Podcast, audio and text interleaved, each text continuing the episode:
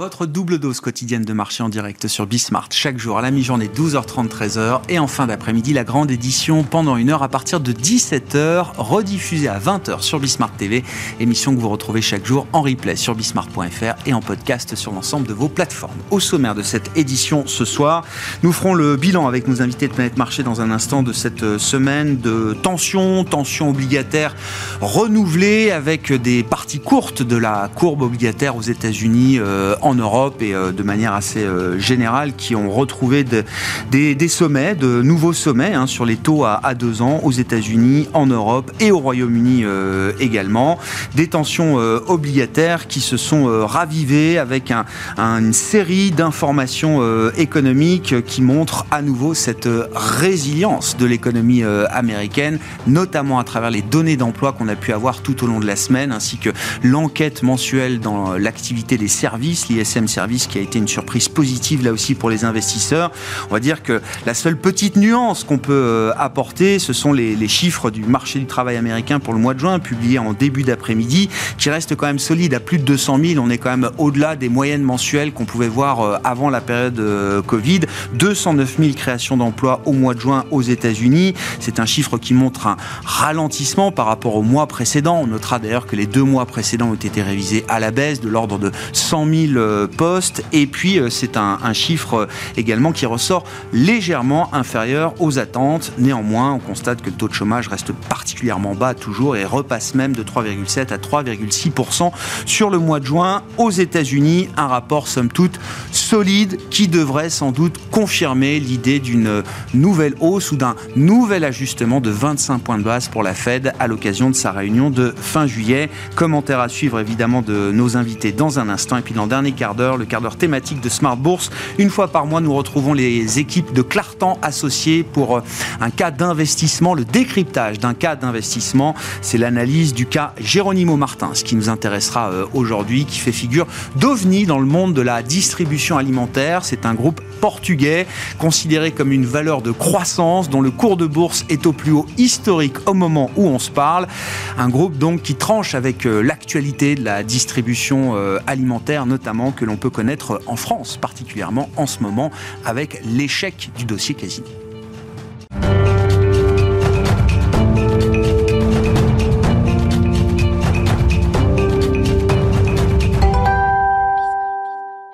Ça aurait été une semaine euh, compliquée, marquée par une aversion euh, au risque, qui tranche d'ailleurs par rapport à la semaine précédente. La dernière semaine du mois de juin avait été une semaine très positive pour les actifs risqués. On a refait le, chemin en sens inverse, même si le CAC 40 va euh, terminer cette dernière séance de la semaine dans le vert. Tendance, mon ami, c'est avec vous chaque soir, Alix Nguyen. Oui, plus globalement, les marchés se ressaisissent après un jeudi difficile et de nouvelles données sur le marché de l'emploi aux États-Unis. À cet effet, une heure avant l'ouverture de Wall Street, le département américain du travail a fait état de 209 000 créations d'emplois non agricoles en juin aux États-Unis. C'est inférieur aux attentes. Le taux de chômage de 3,6% est conforme aux attentes. La croissance du taux de salaire horaire moyen ressort à 4,4%. Ici, c'est au-dessus des attentes. Sur le marché obligataire, le rendement des bons du Trésor américain à 10 ans volatile après la publication du rapport se tend désormais. L'euro est bien orienté. Euh, Wall Street, pour sa part, avance sans direction. Du côté des euh, banques centrales, Christine Lagarde s'exprimait aujourd'hui. Elle voit des risques sur les salaires et les marges. Et comprenez bien dans la bouche de Christine Lagarde qu'elle voit des risques à la hausse sur les salaires et les marges des entreprises. Oui, dans un entretien avec le quotidien euh, La Provence, la présidente de la BCE évoque une incertitude bien ancrée quant à la trajectoire de l'inflation dans la zone euro, en raison notamment des risques liés aux hausses des salaires et des marges des entreprises. Elle estime que le combat contre l'inflation est loin d'être terminé, et ce, malgré le reflux engendré par la baisse des prix des matières premières et les premiers effets de la politique monétaire. À noter que Christine Lagarde intervient cet après-midi aux rencontres économiques d'Aix-en-Provence. La situation spéciale du euh, moment, le dossier Rallye Casino, avec une lourde amende requise aujourd'hui contre Rallye. Casino euh, cumule les déconvenus. Euh, Casino qui, pour rappel, lutte pour sa survie. Le coup de bambou du jour revient à l'autorité des marchés financiers. Elle requiert Pierre 27,5 millions d'euros d'amende contre Rally, sa maison mère, en raison de communication fausse ou trompeuse sur sa dette entre 2018 et 2019. Toujours au chapitre des amendes, le montant de l'amende pour Ant est moins élevé que prévu. C'est une annonce du régulateur chinois. L'action Alibaba cotée à Wall Street grimpe. Pour rappel, Ant Group est la première entreprise dans le secteur technologique à avoir été sanctionnée par les autorités. Ce vendredi, on apprend donc que le groupe a été condamné à plus de 900 millions d'euros d'amende. Et puis toujours aux États-Unis, le fabricant de jeans Levi Strauss chute après avoir revu sa prévision de bénéfices annuels à la baisse. Tesla est dans le vert après l'annonce d'une nouvelle baisse de prix euh, de ses véhicules électriques en Chine. Et puis on termine avec un focus sur une valeur européenne. On s'étonne de la curieuse envolée euh, de Clarion à la bourse de Zurich. Le chimiste a pourtant fait part euh, de résultats inférieurs aux attentes, des résultats qui pèsent sur les objectifs 2023. Le groupe a évoqué un environnement macroéconomique difficile et une reprise plus lente que prévue en Chine. Tendance, mon ami, chaque soir les infos clés de marché, le résumé de la séance avec Alix Nguyen en ouverture de Smart Bourse en direct sur Bismart.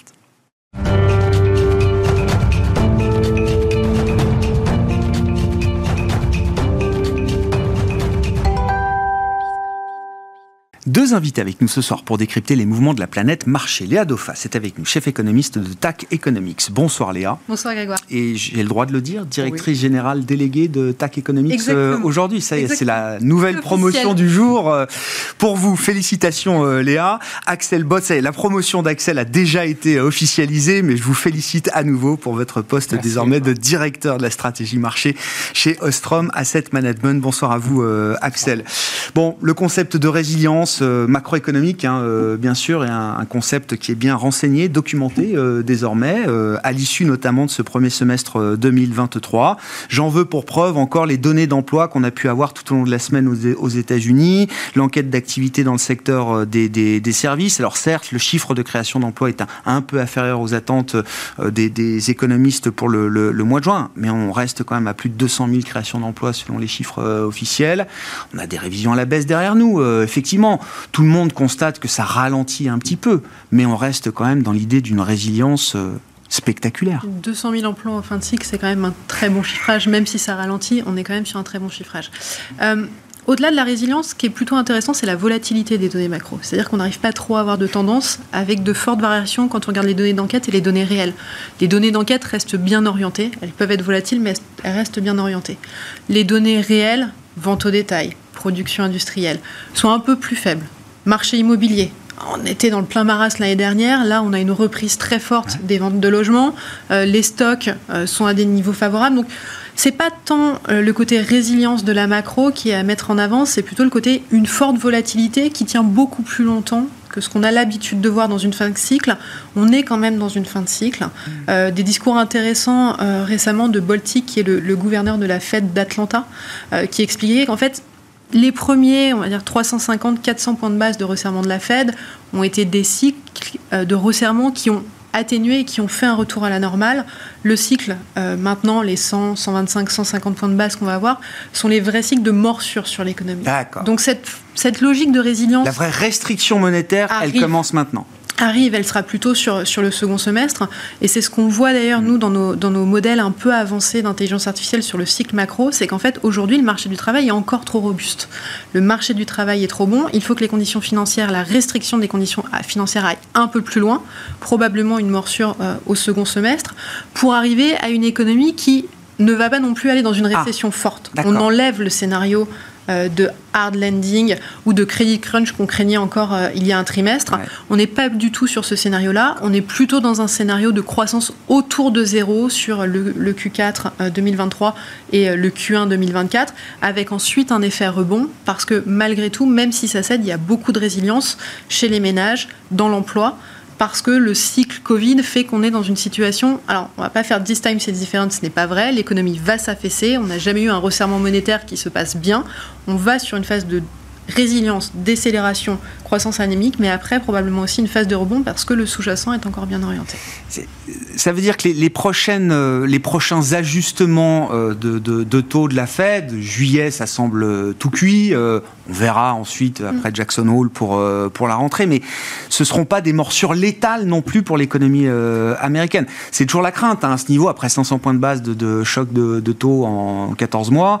C'est vrai que chaque ajustement à la marge peut devenir la goutte de trop qui, qui crée la rupture financière. On l'a vu, SVB en mars, et macro peut-être demain. Exactement, donc c'est là où les banques centrales ont le jeu de la fin de cycle, où elles doivent à la fois montrer qu'elles sont présentes, qu'il y a une crédibilité à tenir, parce qu'on a une inflation qui certes se réduit, mais qui va plutôt s'établir à 3 en fin de période, euh, plutôt qu'un retour à 2, donc il faut maintenir ça.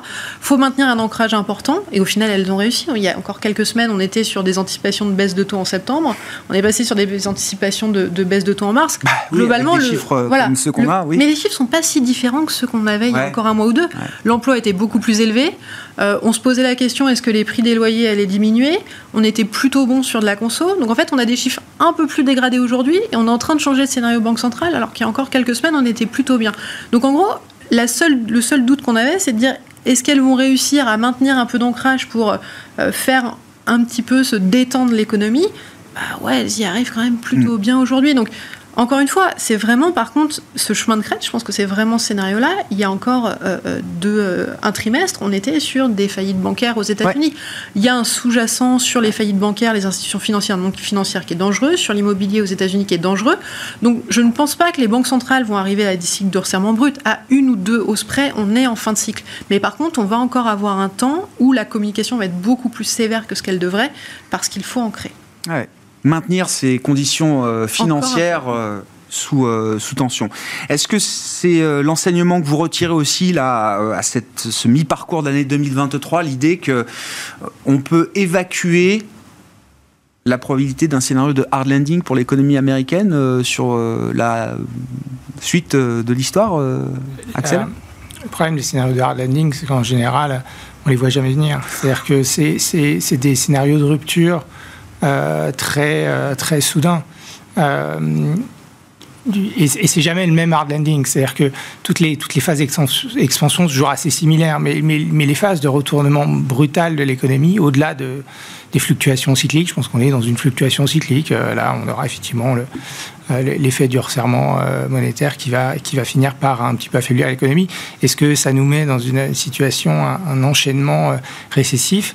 C'est quelque chose de particulier, une récession. C'est un moment où vous affaiblissez euh, la demande de façon abrupte parce que les gens préfèrent euh, épargner, une précaution. Euh, les marges continuent de, à ce moment-là, s'affaiblissent et, et, on commence à détruire de l'emploi, détruire, reporter les projets d'investissement et vous avez une spirale qui. Il y a un phénomène auto-entretenu, hein, endogène dans l'inflation au sens économique tel que vous l'entendez. Hein. Exactement. Donc, donc ça, récession, on n'en voit pas, on n'en voit pas le, le, signe aujourd'hui. Donc, euh, pour, simplement mettre les choses en perspective, 200 000 créations d'emplois, effectivement, c'est encore un très gros chiffre à ce stade du cycle, à ce niveau de taux de chômage, parce que la, la, la population active aux États-Unis, en moyenne depuis 5 ans, elle augmente de même pas 100 000.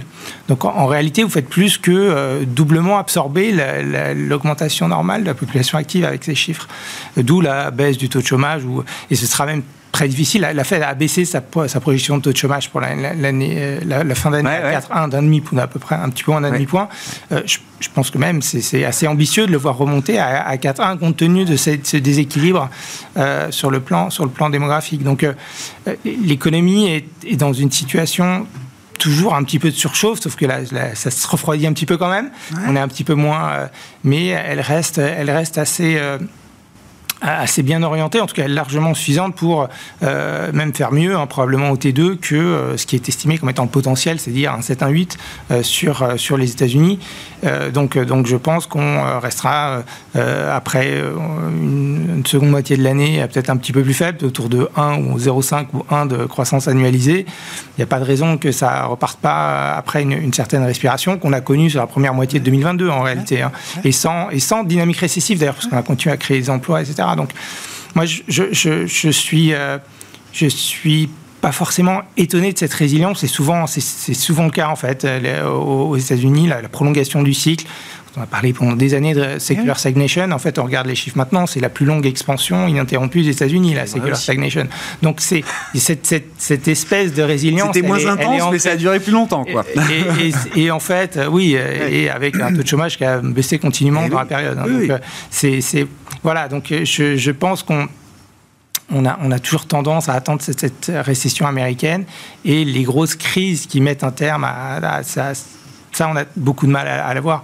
On peut imaginer un scénario de, de, hausse des défauts, mais euh, très forte. On voit d'ailleurs une augmentation, un certain nombre de faillites aux États-Unis, ça c'est sûr. Euh, qui pour l'instant ne concerne pas encore des, choses très spectaculaires qui font les, gros titres macro, mais il y a une certaine, inflexion euh, là-dedans.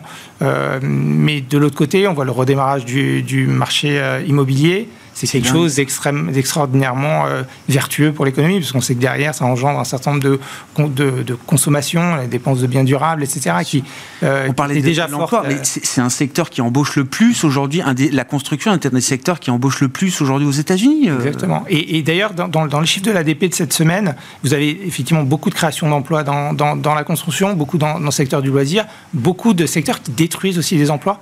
Et c'est en fait ce qu'on veut voir à ce stade du cycle. C'est-à-dire que, là, étant donné que de toute façon vous êtes sur l'os sur le niveau d'emploi que vous pouvez euh, accumuler à partir de maintenant, même si ça continue d'augmenter. Euh, c'est ces rotations de la main-d'œuvre qui font euh, l'amélioration de la productivité, l'amélioration de, l'économie dans, son ensemble. Donc c'est vraiment ce qu'on a envie de voir. On a une baisse des licenciements aussi. Après les grosses annonces de la tech, aujourd'hui, c'était divisé par, par 4 ou 5 hein, depuis, le, depuis janvier. Donc, on a effectivement, euh, finalement, on a une respiration, euh, quelques inquiétudes, mais, mais toujours pas le signe que ça, que ça flanche. Hmm. Et pour la Fed, voir le, logement repartir euh, aujourd'hui. C'est un problème ou c'est une bonne nouvelle? C'est un problème parce que c'est un secteur extraordinairement sensible au taux d'intérêt. Et si vous voulez le calmer, il n'y a qu'une seule façon de le faire. Donc c'est continuer de monter les taux. Et il et, y a peut-être d'ailleurs des raisons de voir le calmer parce que la, la construction, même si elle s'améliore beaucoup, euh, elle part de très loin. Il y a un tel déficit physique de logement aux États-Unis qu'il faudrait quelque part contraindre la demande pendant quelques temps pour euh, euh, desserrer la contrainte d'inventaire qui est toujours très présente, notamment sur le marché de la revente. et c'est ça d'ailleurs qui contraint plutôt la demande, ah c'est le manque d'offres. Donc il faut donner un peu de temps peut-être. Hein. Et donc il y a un peu moins de surchauffe qu'on pouvait craindre en 2022, c'est sûr. On aura des meilleurs chiffres d'inflation, c'est sûr. Mais de façon sous-jacente, le déséquilibre sur le marché du travail, le déséquilibre sur le marché immobilier, bah, ça risque de, faire repartir l'inflation à, la hausse plutôt que prévu. Et Powell a une, une seule envie, je pense, c'est pas être l'Arthur Burns des, pas être l'Arthur Burns des années 2020, c'est sûr et certain ça montre bien, euh, alors c'était encore euh, Olivier Blanchard, euh, interrogé par les échos cette semaine, hein, qui reprend ce discours sur l'idée qu'il faut peut-être changer la, cible d'inflation. Donc lui, il voudrait que le 3%, enfin que le, le nouveau 2% soit demain 3%. Est-ce que c'est forcément un arbitrage qui est devant nous? Est-ce que c'est dans les cartes? Est-ce que les dernières revues stratégiques ont permis quand même de poser les jalons d'avancées futures sur euh, une réflexion au moins autour de, la cible d'inflation pour la Fed notamment, qui a ce mandat dual euh, mmh. également? Euh, Blanchard l'explique très bien et je crois que les économistes sont d'accord là-dessus. Passer de 3 à 2, ça nécessite de s'infliger quand même une douleur économique dont on peut se demander si elle vaut vraiment le coup. Oui, parce que je pense, je pense qu'en fait, on a, on a, la, Fed a, eu un problème. Ils ont lancé l'average inflation targeting au moment où ils voulaient poursuivre la politique euh, trop dovish, alors qu'il était évident que l'économie allait beaucoup mieux que ce qui que ce qui était transparaissait dans leur politique monétaire. Donc ils ont dit ok, on va moyenner la période d'inflation basse. Évidemment, maintenant, ils n'ont aucune envie de moyenner l'inflation haute et continuer à considérer qu'il y a cette inertie et qu'il faut prendre en compte la, la, baisse, la, phase de très forte inflation qu'on a connue dans les décisions futures. Donc ça, évidemment, c'est caduque. Ils vont pas, ils vont, ils vont, ils vont jamais appliquer l'average inflation target. C'est arrivé trop tard. Revenir, c'est arrivé trop tard. Revenir sur le 2%, Peut-être, mais il faut quand même passer par une période de 2% avant de le remettre en cause. Je pense que, sinon, c'est une, une, une, question, une perte de crédibilité et euh, Trop finalement. Et puis après, on peut, on peut le faire de façon intelligente. C'est-à-dire qu'au euh, au lieu d'être arc-bouté sur un chiffre avec 2,0, euh, qui veut absolument rien dire, mais pendant des années, les banquiers centraux, particuliers la BCE, nous ont expliqué que 1,7 ou 2, c'était pas la même chose. Donc, euh, donc il y a, y, a, y, a, y a quelque chose qu'il il va falloir simplement clarifier. On peut avoir des, des ranges, la Banque d'Australie, hein, entre 2 et 3. Est-ce que est-ce qu'un peu plus d'inflation nous permet d'être au plein emploi ou un peu moins Ou, d'ailleurs, aux États-Unis, souvent, on a été au plein emploi avec des, niveaux d'inflation. On ne connaît pas le niveau d'inflation optimal dans l'économie. Et en fait, cette mode de l'inflation targeting, elle est héritée d'observations qui avaient été faites par le FMI au début des années 90, essentiellement sur des marchés émergents. Et la conclusion de ces études, c'était de dire que trop d'inflation, ils avaient un seuil à 8, c'était néfaste pour la croissance. Donc entre 8 et 2, il y a une, une, gamme, une, variété. Une, variété. Et je pense que, on le sait, il n'y a aucune raison que le, niveau optimal d'inflation soit constant, il n'y a aucune raison qu'on le connaisse. Euh, et que ce soit forcément 2. Donc on peut imaginer euh, quelque chose qui dit qu'on cible une inflation entre 2, entre 2 et 4. Hmm. Euh, ça, c'est pas. Mais je pense que pour des raisons de crédibilité, il va falloir revenir à 2 avant d'en rediscuter. Bon. Ça va être un débat passionnant quand même, de suivre ça, j'imagine. Bah, j'ai envie de dire que c'est un débat qui est déjà enclenché en fait. la question de la, de la crédibilité, c'est exactement la clé et elles ne peuvent pas revenir aujourd'hui sur leurs paroles, d'autant plus dans le contexte tel qu'on le connaît aujourd'hui. Il y a plusieurs remarques. La première, c'est quand je dis que c'est quelque chose qui est déjà en place, c'est qu'on a déjà vu des changements de communication. Le contexte de greenflation, euh, la question, on le voit bien, on, scanne les discours des banques. Les mots qui apparaissent plus aujourd'hui sont plutôt associés à la stabilité des prix et au besoin de retrouver une stabilité des prix qu'à un chiffrage. On voit bien que les, touches sont en train de se mettre en place. Le fait que Blanchard lance euh, ouvertement ce débat fait Dès qu'on lui demande, euh, il y va, Blanchard. Ça, là, alors, ça dit, c'était déjà le cas il y a six mois ou un an. Oui, bien sûr, c'est pas nouveau. Non, pas du tout. ça veut dire que c'est déjà discuté dans les instances. ça veut dire que si ce, débat-là devient public, il est déjà discuté en amont. Donc je pense qu'il y a déjà tout un, pléthore euh, de discussions en amont. Les discussions des banques centrales évoluent déjà par rapport à ce qu'on pouvait connaître. Maintenant, est-ce que lancer cette euh, logique de changement de stratégie maintenant dans un contexte de fin de resserrement de cycle avec des risques de stabilité financière euh, plutôt élevés, c'est une bonne idée.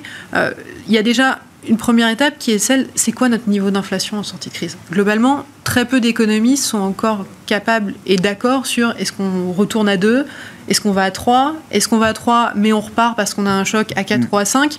C'est déjà compliqué aujourd'hui d'être en mesure de, bien flaguer l'inflation au-delà des secousses à horizon 2024-2025. Donc il y, a, cette première étape qui va être beaucoup de discussions, changements de stratégie, revues stratégiques euh, à implémenter. Et après, oui, c'est probablement un sujet. Sachant que en manière, si on réfléchit aux cibles, euh, il y a toujours un, niveau autour de 4. On sait bien qu'autour de 4, c'est là où ça dérape. Ça, peut désancrer. c'est là où le, 4... C'est ce qu'on explique, c'est pour les ménages, les consommateurs, que ce soit 2 ou 3, franchement, ils font pas la différence. Au-delà de 4, on commence à le voir et c'est là où ça peut désancrer. Exactement, euh, les, jeux des anticipations ou autres commencent à basculer autour de 4. Après, effectivement, est-ce que c'est des niveaux de 2 ou des niveaux de 3 C'est un sujet dans un contexte où on sait euh, que dans la prochaine décennie, une inflation plus élevée est un sujet. Les problématiques environnementales, les problématiques de choc géopolitique, de biens, peu importe, on sait qu'on ne reviendra pas structurellement à une mmh. inflation à 2. Nous d'ailleurs, on a plutôt des inflations qui stabilisent autour de 3. 3 en période de récession, c'est quand même des, niveaux d'inflation qui sont élevés. C'est-à-dire qu'on arrive à 3 dans des cycles qui sont plutôt faibles. Mmh. Donc dans des hauts cycles, on sera plutôt sur des 5-6, dans des bas cycles plutôt autour de 1. Donc ça valide le, le fondamental et de la macro un peu structurelle validerait des changements de politique monétaire par les les banques centrales, ça valide très bien les niveaux 3. Maintenant, il faut du temps et, et elles sont tellement aujourd'hui testées sur leur crédibilité qu'il est encore trop tôt, mais les discussions sont déjà en place. Qu'est-ce qu'on peut dire euh, du point de vue de la Banque Centrale Européenne à, ce stade, euh, Axel euh, Bon, on a compris que dans le discours, en, tout cas, le, comme elle dit, il y a encore du chemin à faire, c'est ça. Je crois qu'elle est suivie par beaucoup de gens au sein du, du, board, même si on voit Louise de Guindo, vice-président, qui commence à dire attention, il faut être plus prudent à ce stade. On a eu en plus la, la réduction du bilan là, qui s'est accélérée d'un coup avec le, remboursement des opérations de liquidité par, par les banques, 500 milliards quand même d'un coup. Euh, bon, euh, qu'est-ce qu'on attend de la BCE euh, pour la réunion de juillet et la rentrée de septembre de ce point de vue-là, Axel? Nous, on attend deux hausses des taux, donc qu'on aille vers 4 au niveau du taux de dépôt, mais effectivement, il y, a, contrairement à la Fed, il y a, plusieurs aspects. la Fed fait du quantitative tightening aussi, mais le, quantitative tightening, le resserrement quantitatif de, de, la BCE, il est un peu plus périlleux parce qu'il touche plus d'actifs, il est il intervient à partir de niveaux de taux déjà un peu élevés avec des courbes inversées, donc ça peut perturber la courbe, les spreads et accélérer la transmission de la, politique monétaire. Donc il, marche un petit peu plus sur, les, sur des œufs, à mon avis, en faisant trois trucs en même temps, hein, les TLTRO, le, quantitative tightening et puis, et puis les hausses de taux. Donc c'est assez, assez complexe. Le, le resserrement quantitatif sur la deuxième partie de l'année, c'est 150 milliards. Euh, on a encore 130 milliards de remboursement de TLTRO en septembre-décembre, 500 milliards l'année prochaine, mm. et 180 milliards de euh, resserrement quantitatif euh, sur l'APP sur le premier semestre l'année prochaine. Donc ça fait quand même une masse d'argent qui va disparaître, un excédent de liquidité qui va diminuer beaucoup. on le voit sur le coût de refinancement des banques. D'ailleurs, au moment du remboursement des de TLTRO du 28 juin, euh, la veille, vous aviez un petit peu de banques qui étaient venues taper la facilité de, de, de prêt d'accord. Ouais, d'accord. Pas marginal, la, la, ah. marché de, de refis, mais euh, c'est un petit peu le même esprit. C'est l'opération normale qui avait été évidemment mise le guichet à la semaine. le guichet à la semaine, euh, à hauteur de, de, 20 milliards. Mais on voit probablement des, des effets de bord qu'il va falloir surveiller sur le marché, sur le marché bancaire. On sait que, par exemple, en, Italie, il y avait moins d'excédent de liquidité que de, que de TLTRO à rembourser. Donc, euh, forcément, on peut, euh, on ne sait pas qui est allé taper la BCE, mais euh, on, va voir, on va regarder un petit peu ces effets de bord et dans quelle mesure ça accentue bah, le, le, ralentissement probable, le resserrement des conditions de crédit. Et on le voit déjà hein, dans les métriques de crédit qu'on a eu une, une, inflexion. donc elle n'est pas encore particulièrement dangereuse, mais, mais, mais, mais, ça joue déjà. Et puis après, il va falloir pour les marchés obligataires, réapprendre à, euh, vivre sans, sans la BCE. Euh, et probablement, si ça tient, viendra le débat du réinvestissement du PEPP, c'est-à-dire l'autre plan euh, qui pourrait lui aussi être... Euh, programme d'urgence pandémique, hein, dont les réinvestissements ont été pour l'instant... À peu près 1700 euh, milliards aujourd'hui. Les réinvestissements, normalement, sont prévus jusque fin 2024. Mais on peut imaginer que si ça tient, ils vont vouloir un petit peu rajouter une couche. Donc, tout ça mis bout à bout. Et, ça part un peu dans toutes les directions. donc, ça peut avoir des, effets de bord. Et, est-ce que ça met la macro européenne plus en risque que la macro américaine? Ce qui n'était pas franchement le discours qu'on avait il y a encore quelques mois. Hein. Beaucoup étaient très inquiets du lending américain, quand nous, après l'hiver, après avoir évacué le scénario de blackout euh, énergétique qui nous a occupé en deuxième partie d'année euh, dernière, ben, on partait plutôt sur de bonnes bases pour, euh, pour la zone euro partait sur, sur de meilleures bases. Là, on a une petite récession et encore, il y a des facteurs spécifiques qui ont, qui ont joué. Depuis, on avait l'impression que ça allait être, c'est ce qu'on projette, plutôt en, phase de reprise exception faite euh, des, de, la perception qui transparaît dans un certain nombre d'enquêtes, qui, est finalement très mauvaise et probablement beaucoup plus mauvaise que la réalité. Regarde, on a du mal à rapprocher les PMI euh, manufacturiers allemands du chiffre de commande qu'on a eu mm. euh, hier. Moi, on m'a dit qu'il ne faut plus regarder les PMI. À mon avis, moi, j'ai jamais, euh, jamais considéré que ça avait une quelconque valeur. Bah, mais, mais, je, j'ai du mal, j'ai du, mais les marchés, on est obligé ah de les regarder bah parce que les marchés les regardent. Voilà, c'est un petit peu, euh, c'est un petit peu. Euh, c'est bien de le soumis, dire. Soumis à ça. mais je, je Regardez le PMI allemand pour se faire une idée de, de, l'économie allemande. Je pense que l'IFO et euh, Statistisches Bundesamt ont quand même mm. une bien meilleure vue de, de l'économie allemande que, que, que, le PMI. Mais ça, mis à part, le marché regarde et on a comme ça un effet de perception euh, qui, est, extraordinairement négatif, sur, la, sur la zone euro, alors qu'on va quand même bénéficier de la baisse des prix de l'énergie, on va quand même bénéficier de, bah, de l'amélioration de la conso, l'emploi tient. C'est aussi, euh, vous avez l'observation aux États-Unis, mais avec très peu de croissance au cours de l'hiver, on a eu des chiffres d'emploi qui étaient très forts en fait. Et donc ça, ça va se traduire, à mon avis, avec un peu de désinflation, un peu de confiance, quand même, avec un peu de traction de la, demande interne. Hmm. Donc euh, on aura a priori quand même une reprise en, zone euro. Cette résilience aussi en zone euro, elle existe, elle, elle peut se poursuivre encore devant nous. Oui, on a un peu du mal à avoir cette perception entre les États-Unis ou la zone euro. En fait, les États-Unis ralentissent maintenant. Euh, mais en fait, la zone euro, je veux dire, elle est déjà au point bas. Euh, donc en fait, là où les États-Unis vont ralentir, la zone euro va pas nécessairement ralentir plus. Elle est plutôt sur une phase d'entre-deux. On s'est déjà pris un enfin, il y a des hein. gros pays. Il y a un gros pays qui est euh, qui est un peu collé. Qui est, voilà. Mais après, bon, alors ça, pèse moins dans le dans le jeu de la zone euro. mais bon, tout ce que je vois à la périphérie est, très bon. Bah oui.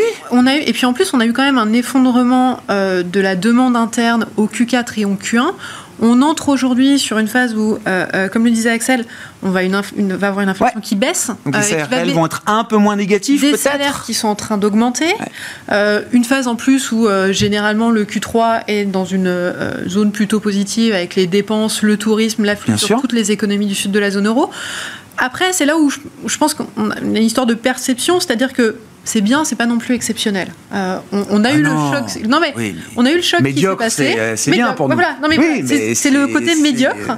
Euh, mais par contre, avec quand même un second semestre euh, qui amène beaucoup plus de touches positives pour la zone.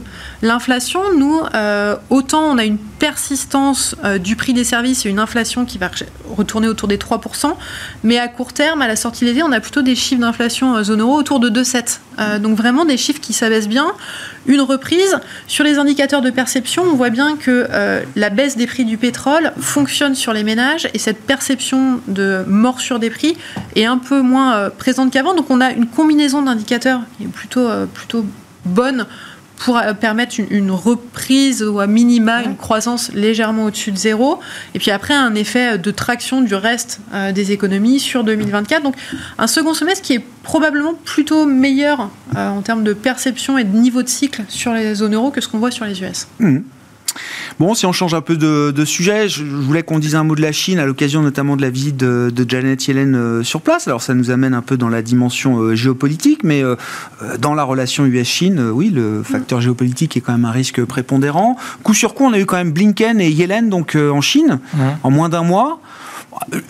Rien qu'en termes de signal, j'imagine que ça, ça peut pas être mauvais.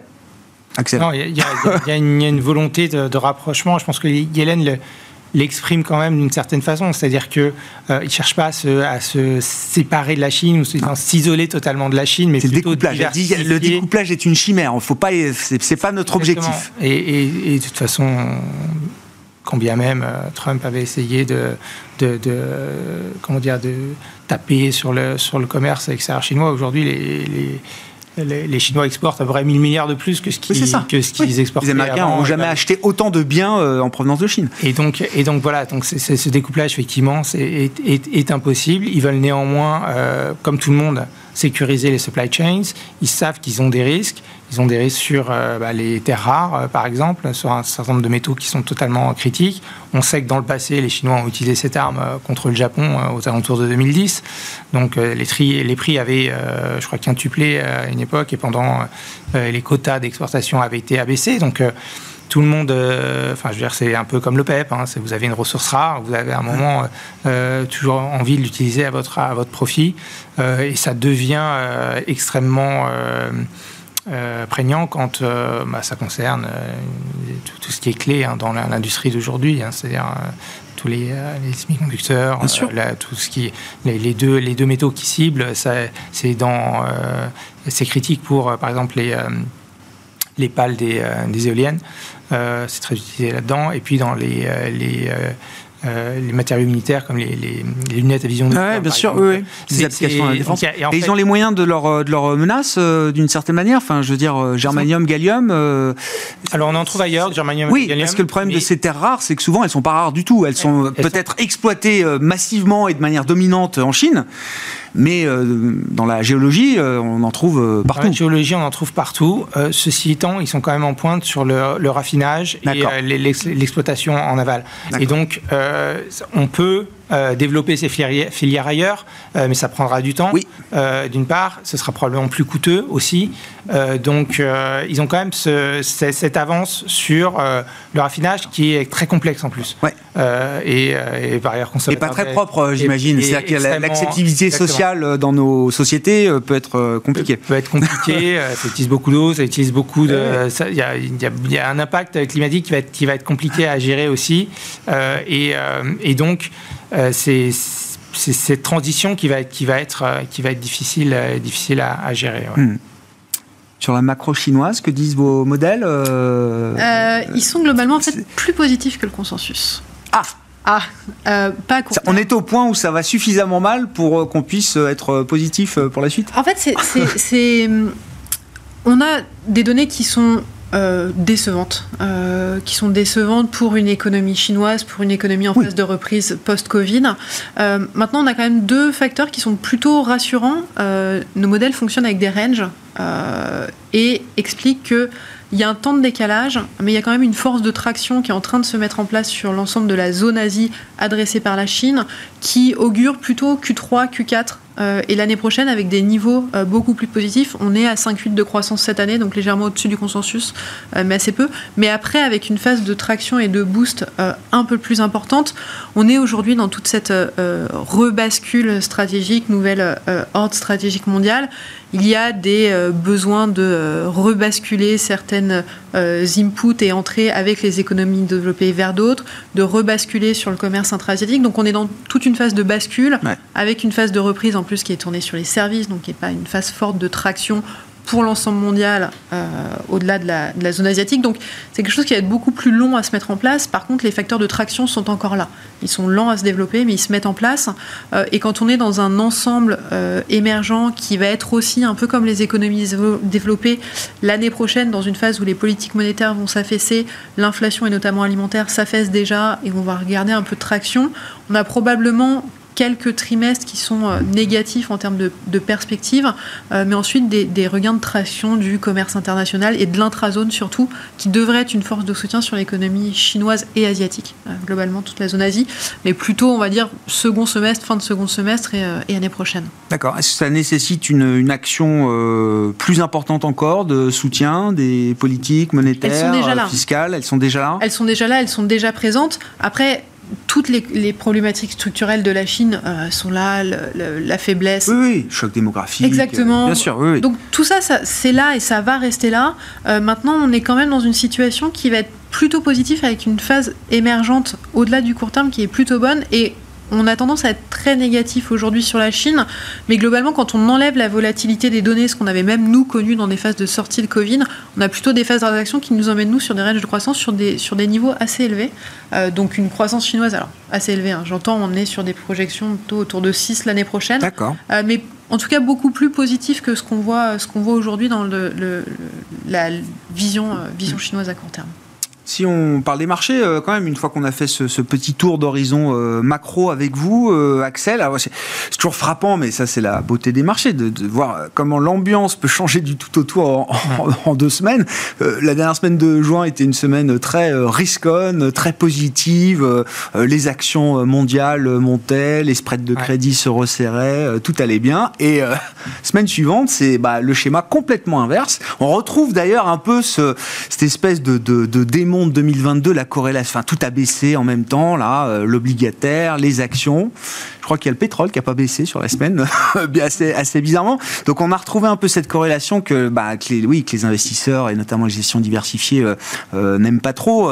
bon, c'est très court-termiste, mais d'une semaine à l'autre, là, c'est les chiffres américains qui expliquent ce renversement total de, de, sentiments ou d'ambiance, en tout cas. Ouais, je pense que les, les chiffres, les chiffres américains ont ont achevé de convaincre les marchés que finalement ils allaient monter les taux. Quoi. Bah ouais. Ils n'étaient pas, ils pas forcément. Les marchés étaient encore sceptiques. Euh, ils n'avaient pas bien compris le FOMC du mois de juin, je pense. Et, cette, cette, dernière euh, salve haussière euh, qu'on a connue pour marquer la clôture, peut-être, ou je, je, ne sais quoi. Du semestre, etc. Semestre. Et et, finalement, on est, on est un retour à la réalité avec effectivement cet effet de euh, un actif financier. Hein, quand les taux montent, euh, sa valeur a priori euh, va baisser. On va escompter plus durement les, les, les, les, les bénéfices futurs. Il y a quand même une, quelque chose qui pourrait encore étonner cette semaine, c'est-à-dire que quand vous regardez les, les FENG, finalement, c'est une bonne semaine pour eux. Alors que c'est censé être un des secteurs les plus sensibles à l'évolution des taux longs et on a cassé des niveaux euh, importants. On remet en cause, en fait, sur le marché obligataire, très fort euh, le, le, consensus haussier qui s'est plutôt accentué autour de 3,75, 3,80. Parce que 3,80, on se dit, ouais, 2 d'inflation, 1,8 de croissance potentielle, on n'est pas très loin des points achetables. En tout cas, je pense que c'est le raisonnement du consensus. De beaucoup, oui. Finalement, euh, finalement on, va, on va plus haut, on casse les 4, et, et on, avait vu, on se rappelle qu'on avait vu 4,20 l'année dernière. Donc, euh, on peut encore faire euh, une accélération haussière. une autre particularité de cette semaine, c'est que l'inversion des courbes, elle a quand même commencer un peu à, se rétablir. Euh, aujourd'hui, il doit y avoir des débouclements, un petit peu de sang sur les murs sur cette idée que euh, finalement les courbes devraient rester très très très très, inversées très longtemps. Donc là, il y, a, probablement des débouclements et ces débouclements accompagnent finalement aussi quelques rachats de short en fin de, en fin de journée qu'on a connu un petit peu là, dont la clôture du CAC un petit peu meilleure. Mais donc voilà, on a eu une phase d'accélération qui, je pense, a était un moment de lucidité du marché. Ouais, les taux. Et puis après, on, se calme, on se calme de nouveau. Euh, on a vu ça beaucoup sur les synthétiques de crédit aussi, sur les indices. On, on est reparti un petit peu à, l'écartement. Euh, pas forcément sur le marché cash. Euh, c'est-à-dire que sur le crédit et le high yield, finalement, c'est une semaine qui s'est plutôt bien tenue corrélation inverse entre les actions et les spreads high yield, en général, ça ne dure pas très très longtemps, mais force est de constater qu'elle a été vue en synthétique, pas forcément sur le marché euh, euh, obligataire euh, cash cette semaine. L'histoire des, des FANG euh, plus fort que la, tension obligataire de la semaine, là, ça m'intéresse. Ça veut dire quoi? Ça veut dire que le thème de l'IA est suffisamment puissant, que les perspectives apportées par le thème de l'IA sont, sont suffisamment puissantes pour bah, finalement se moquer de, ces tensions obligataires et de, de, retour à des taux à 4% aux États-Unis? Oui, je ne sais pas s'il faut projeter un cycle schumpeterien de 30 ans sur l'IA, sur mais euh, force est de constater que depuis le début de l'année, c'est un, de mes points en début d'émission, les, les, gros licenciements de la tech, on, on, sont largement arrêtés. Donc euh, cette phase-là, euh, d'ailleurs, ça a été le relais de croissance qui a justifié probablement l'arrêt de cette vague de licenciements. Donc je pense que l'IA est très clairement toujours, toujours joué. toujours joué. On a souvent dit d'ailleurs que le marché américain était surtout tiré par quelques valeurs c'est plus ou moins vrai malgré tout, parce que quand on regarde le, le S&P équipondéré, on est quand même en hausse de 5-6% depuis le début de l'année. Et puis justement, en juin, c'était le retour du S&P Equal Weighted, et il y avait un peu cette idée de rattrapage. un peu cette idée-là de, de, Alors, sur la semaine, c'est quand même le Russell qui, qui, qui, tank un petit peu, mais, euh, mais, euh, mais je, je, je, pense effectivement que l'IA a été euh, et reste un thème où on va pas être trop challengé dessus euh, à court terme. C'est-à-dire 25 BP de plus ou c'est pas, ça changera pas l'engouement qu'il y a aujourd'hui pour l'IA. Euh, et ça changera pas effectivement bah, le pouvoir, disons, de révolution de, ces technologies qui vont être intégrées à des business classiques comme Internet d'il y a 25 ans peut-être. Donc, donc oui, ça, ça va alimenter, en tout cas, l'espoir de, de, de lendemain meilleur vous êtes en plein dedans, euh, mais dans vos métiers euh, en général, mais chez TAC Economics, c'est natif euh, le, développement d'outils de, de modèles d'intelligence bah, artificielle. Non, mais si vous essayez, mettez la casquette investisseur, oui, vous comprenez l'enthousiasme que ça peut déclencher sur les marchés. Complètement. Complètement. ça, je pense qu'effectivement, on est sur un signe schumpeterien. Je pense qu'effectivement, ça va transformer même des métiers comme le nôtre. et on est dans un engouement parce que même nous, étant spécialistes, on se fait complètement euh, dépassé, ah subjugué par l'innovation, qui n'est même pas une innovation au mois, qui est une innovation à la semaine. Euh, et qu'on a encore du mal euh, et ça fait 30 ans qu'on fait l'IA, donc on n'est pas surpris. Euh, les chats GPT, c'est des modèles BERT qui existent depuis déjà l'année dernière, qu'on utilisait déjà. Mais la vitesse de développement et le fait que ça devient un outil que tout le monde peut utiliser et qui est ouvert, euh, c'est une transformation majeure. La diffusion, effectivement, de cette technologie au-delà au-delà des, secteurs scientifiques, de recherche, etc. Exactement. Chacun peut, la, chacun peut l'avoir avec une expertise, mais chacun peut s'accaparer ses outils et la transformation est massive. Et je pense qu'effectivement, on n'est pas sur une bulle sur l'IA et qu'on va se faire surprendre. Moi, ce qui me fascine, c'est que euh, si je reprends un peu les éléments de stratégie de marché dont on discutait il y a encore euh, quelques mois, euh, en début d'année, beaucoup expliquaient si si on change de cycle, attention, les gagnants du cycle passé ne seront pas forcément les gagnants du cycle précédent. Donc après dix ans de domination des des GAFAM, il y avait quand même de grandes chances que les dix prochaines années soient pas forcément dominées boursièrement parlant, j'entends, par ce par ce genre de valeurs et de, de groupes bah, au final, euh, avec le relais de l'IA, on voit que ce sont exactement les groupes euh, d'hier qui en profitent le plus encore aujourd'hui. Alors Nvidia vient se mettre dedans parce que, mais bon, Nvidia est pas né euh, là en 2023 non plus. Hein. Et c'est une histoire intéressante Nvidia parce que c'est beaucoup de transformation.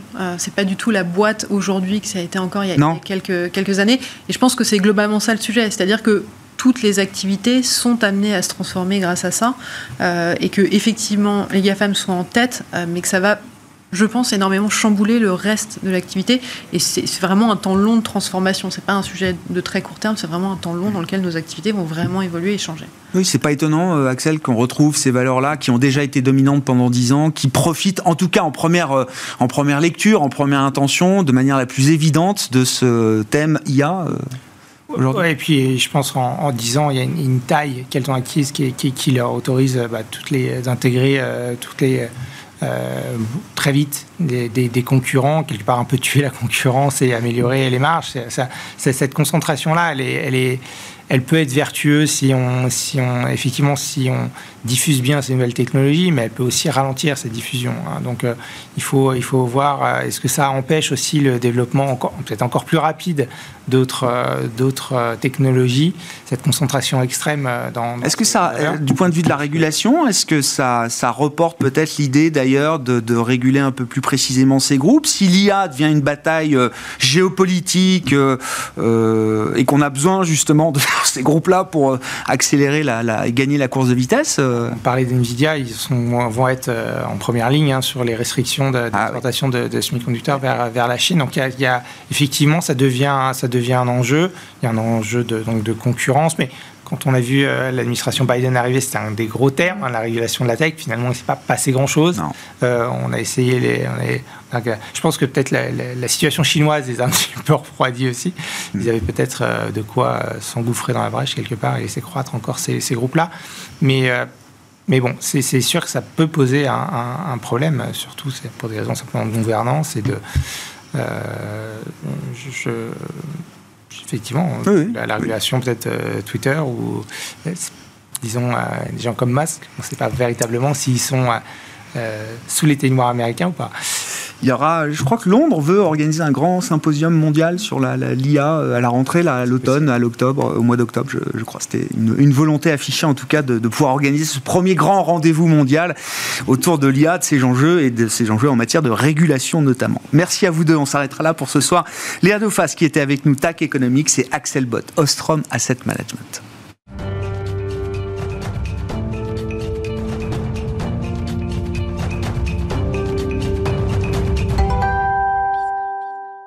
Le dernier quart d'heure de Smartbourg, chaque soir c'est le quart d'heure thématique et une fois par mois, le vendredi, nous avons rendez-vous avec les équipes de Clartan Associés pour le décryptage d'un cas d'investissement. C'est Marilou Goueffon qui est avec nous euh, ce soir en plateau, gérante chez Clartan. Bonsoir euh, Marilou. Bonsoir. Merci beaucoup d'être avec nous et le cas d'investissement que vous nous euh, présentez aujourd'hui. C'est un peu un ovni dans le monde de la distribution alimentaire en Europe. On parle d'une société portugaise qui s'appelle Geronimo Martins, acteur donc de la distribution alimentaire notamment je dis ovni parce que l'actualité du secteur de la distribution en France est assez euh, douloureuse euh, en ce moment. Le cas Casino, évidemment, occupe l'actualité et les esprits. Et là, on est à l'extrême inverse puisqu'on parle d'une d'une valeur dont le cours de bourse déjà est au plus haut historique. Hein. C'est ce que j'ai regardé euh, parce que je ne connaissais pas Géronimo Martins justement et donc j'ai vu que le cours de bourse était au plus haut historique. Vous allez nous expliquer pourquoi, Marilou, mais qu'est-ce qu'il faut savoir de, de Martins et de son histoire peut-être? Alors en effet, on va parler d'un secteur qui fait la une de l'actualité, euh, celui de la distribution alimentaire, mais cette fois, je vous propose de l'aborder sous un angle plus positif avec Geronimo Martins. Alors c'est une vraie pépite européenne qui est pourtant peu connue et pourtant c'est un grand groupe dans la distribution alimentaire. Ils font 25 milliards d'euros de revenus dans trois pays. Alors historiquement, le groupe a été fondé il y a 231 ans par un jeune entrepreneur du nom de Geronimo Martins qui venait de Galice et qui a créé un premier magasin de taille modeste à Lisbonne. C'était en 1792 donc et depuis euh, l'histoire a continué, l'entreprise a conquis de nouveaux marchés dans une stratégie de, de nénuphar presque et rassemble aujourd'hui un réseau de 5400 magasins avec 130 euh, 000 collaborateurs. Donc le groupe euh, va adresser les besoins, je dirais, quotidiens euh, de millions de consommateurs dans trois pays.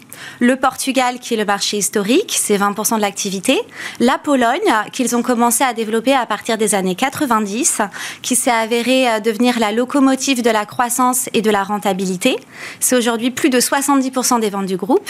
Et puis la Colombie, euh, nouvel espace de croissance où ils ont exporté leur modèle à partir de 2013 et cela avec une, une bonne vision stratégique et une qualité d'exécution de telle sorte que désormais c'est déjà 1000 magasins en Colombie. Autant je, comprends pour un, groupe portugais dans la péninsule ibérique de regarder l'Amérique latine, donc je comprends tout à fait l'idée de la Colombie.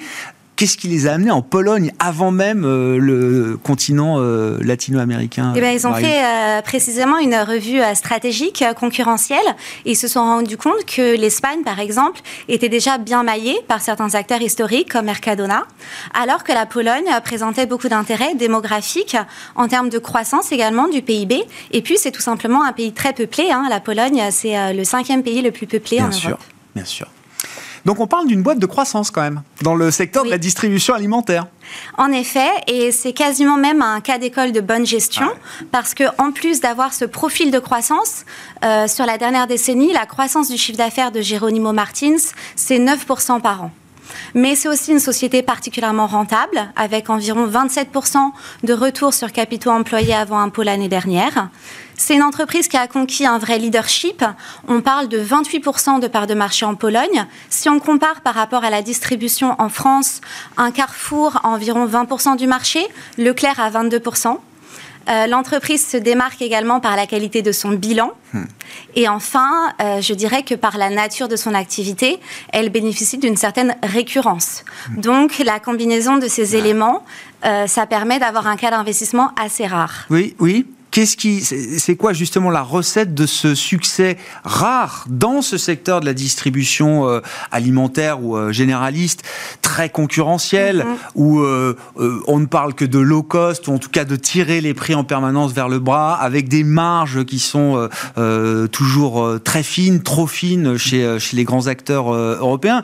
Comment ils en sont arrivés à se démarquer à ce point-là? Alors, il y a trois éléments principalement qui viennent les singulariser. Euh, le premier point, c'est l'assortiment. C'est vraiment un facteur clé de succès dans cette industrie. Et donc, avoir un assortiment de qualité suffisamment moderne et varié. Et donc, proposer des produits de qualité tout simplement à un prix compétitif. Et de ce point de vue-là, euh, Geronimo Martins a su accompagner les évolutions démographiques et socio-économiques de leurs clients. Donc proposer quelque chose de plus moderne, de plus urbain, avec des produits frais, avec des aliments qui soient prêts à consommer ou de meilleure composition. Euh, ça, c'est le premier point. En termes de positionnement, ce serait quoi une référence? Parce que moi, j'avoue que je ne suis jamais rentré dans un magasin euh, Geronimo euh, Martins, ou alors peut-être sans le savoir, mais ce serait quoi le positionnement de, par rapport à une enseigne comme la C'est pas tout à fait monoprix Non, pas tout Mais c'est pas du tout le low cost, hein, bien sûr. C'est plutôt discount quand même, notamment en Pologne, mais le format des magasins est plutôt petit. D'accord, mm. urbain donc. Urbain, Effectivement, de ce point de vue-là. Ça, c'était le premier facteur oui, voilà. de succès. Alors. alors le deuxième, bien sûr, c'est la tenue des coûts, c'est la compétitivité. Euh, il faut voir que Geronimo Martins est très soucieuse de ses approvisionnements. Donc on a 90% d'approvisionnement euh, local. On a également une gestion au cordeau euh, de la logistique et des centres de distribution. Et puis on a une optimisation du nombre de références offertes. Donc ça c'est vraiment un facteur clé de rentabilité. Et euh, le dernier point que nous apprécions sur ce dossier, c'est également le fait que l'entreprise a toujours su équilibrer sa croissance en diversifiant ses viviers, comme on l'a vu, mais aussi sa rentabilité. Et d'ailleurs, c'est une entreprise qui a déjà traversé euh, des coups de mer. Euh, il y a eu euh, une période longue déflationniste au Portugal, il y a eu la pandémie, mais c'est un groupe qui n'a jamais cessé d'investir, de moderniser ses magasins, de se réinventer, quitte à aller conquérir la côte caribéenne de la Colombie. Et donc cette stratégie d'investissement qui est à la fois euh, ambitieuse, euh, mais aussi euh, équilibrée, disciplinée, c'est un élément qui nous plaît la famille est encore majoritaire, hein, c'est ça Oui, tout à fait. C'est également l'image d'une société qui est contrôlée, qui est familiale. avec un, un, CEO qui est à la tête du groupe depuis 2010 et qui est très engagé dans le groupe. Oui, c'est peut-être là aussi hein, une des clés de la recette mhm. du succès et de la, de la, mise en place de cette vision euh, stratégique et la patience qu'ils peuvent avoir effectivement pour euh, développer euh, leurs activités. Comment ça se traduit concrètement en termes de, de, de marge pour ce groupe-là dans ce secteur où les marges sont réputées si faibles? Alors, pour vous donner un ordre d'idée, l'année dernière, euh, la marge d'EBITDA du groupe, elle a été de 7,3%. Donc c'est vraiment un niveau assez élevé ah par rapport à son secteur. Et il faut dire que le marché polonais est particulièrement rentable. Euh, ils y font 85% de leurs résultats. Et surtout, ce qui nous intéresse, c'est la consistance des marges dans la durée. C'est-à-dire que Geronimo Martins a déjà prouvé sa capacité à résister euh, à des chocs, je dirais, exogènes. par exemple, la taxe sur la distribution en Pologne a été très bien géré par le groupe. Donc au final, on voit que c'est une entreprise qui est bien gérée, qui sait alterner des phases d'investissement et des phases de retour sur cash flow, tout en préservant, et j'insiste là-dessus au regard de l'actualité, une très grande qualité de bilan. le ratio de dette nette sur EBITDA est inférieur à 1, ce qui montre que la société est en capacité de préparer son avenir. Comment ils traversent ou comment ils ont traversé la, période d'inflation, de surinflation. On est peut-être en train d'en sortir, hein, mais qui a marqué euh, notamment l'année 2022 euh, en Europe.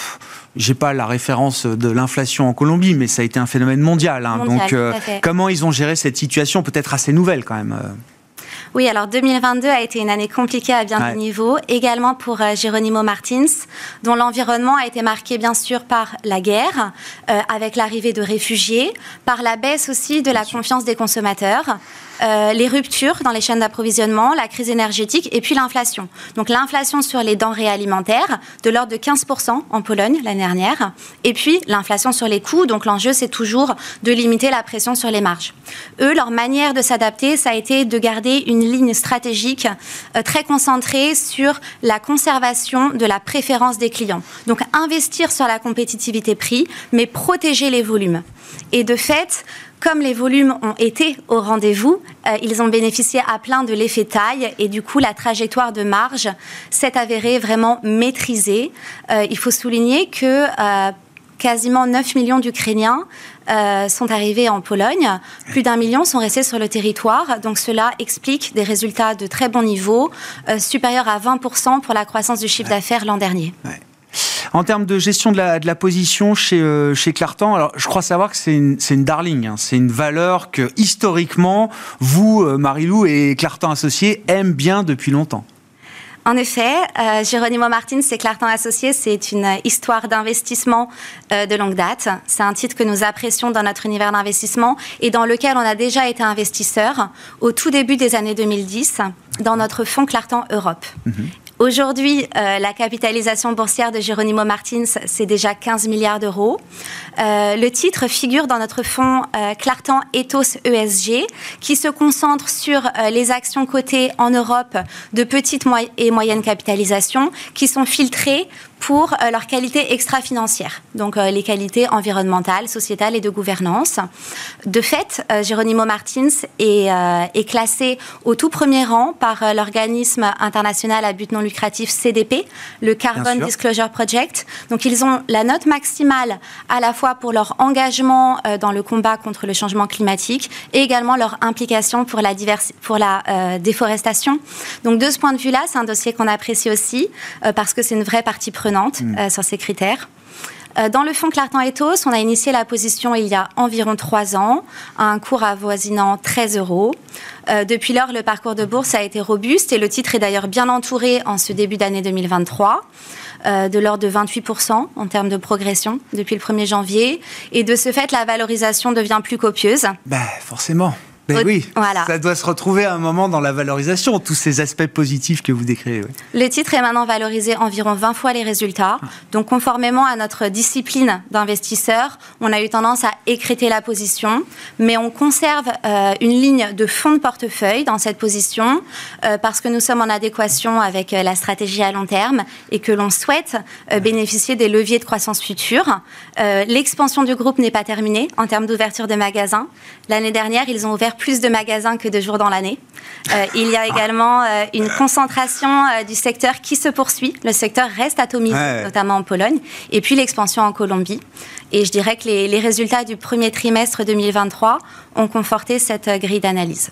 Merci beaucoup Marie-Lou d'être venue nous démontrer que oui, les success stories sont possibles dans le secteur de la distribution alimentaire avec des résultats boursiers à la clé tels que vous les avez décrits. Merci beaucoup Marie-Lou Goueffon, gérante chez Clartan Associé qui était avec nous, donc l'invité de ce quart d'heure thématique. Voilà pour cette édition de Smart Bourse ce soir. Très bon week-end à toutes et à tous. On se retrouve lundi à 12h30 en direct sur Bismart.